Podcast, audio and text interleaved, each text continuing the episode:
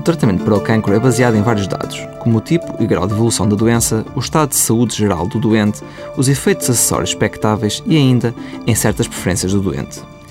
Estes dados são reunidos e avaliados por uma equipa de vários médicos numa reunião de decisão terapêutica, onde se estabelece um plano de tratamento para cada doente. Os tratamentos mais importantes são a cirurgia, a quimioterapia e a radioterapia. Estes tratamentos podem ser administrados isoladamente, em combinação entre si ou ainda em combinação com outros métodos, por exemplo, terapêutico hormonal ou transplante medula óssea.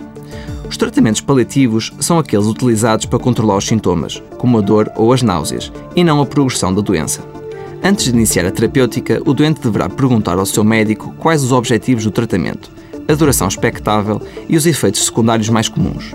Ter estas informações ajudará a lidar mais facilmente com o plano de tratamento. Para mais informações, consulte a página do Facebook do programa Harvard Medical School Portugal.